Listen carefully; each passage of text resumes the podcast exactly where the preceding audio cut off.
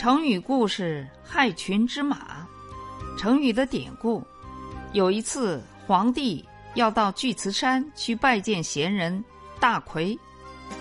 皇帝一行人来到襄城原野时，迷失了方向。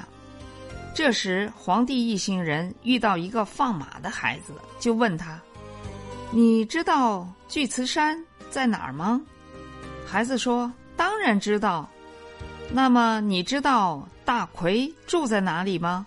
孩子说：“知道。”皇帝说：“你这孩子真让人吃惊，你不但知道巨慈山的位置，还知道大奎住在哪里。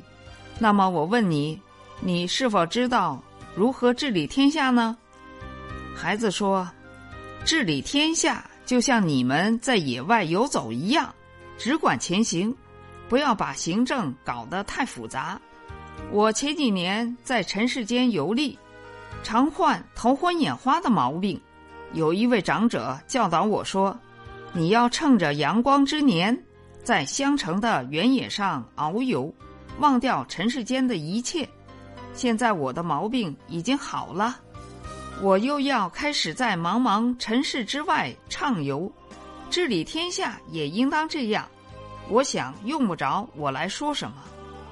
皇帝说：“治理天下确实不是你的事情，可是尽管如此，我还是要向你请教，究竟怎样能治理好天下？”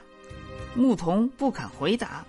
皇帝又问，牧童只好说：“治理天下就像我放马一样，只要能去除妨害马儿自然成长、繁衍的东西就足够了。”皇帝大受启发，称牧童为天师，再三拜谢牧童，方才离开。成语的出处：庄子《徐无鬼》。成语的释义：比喻危害社会或集体的人。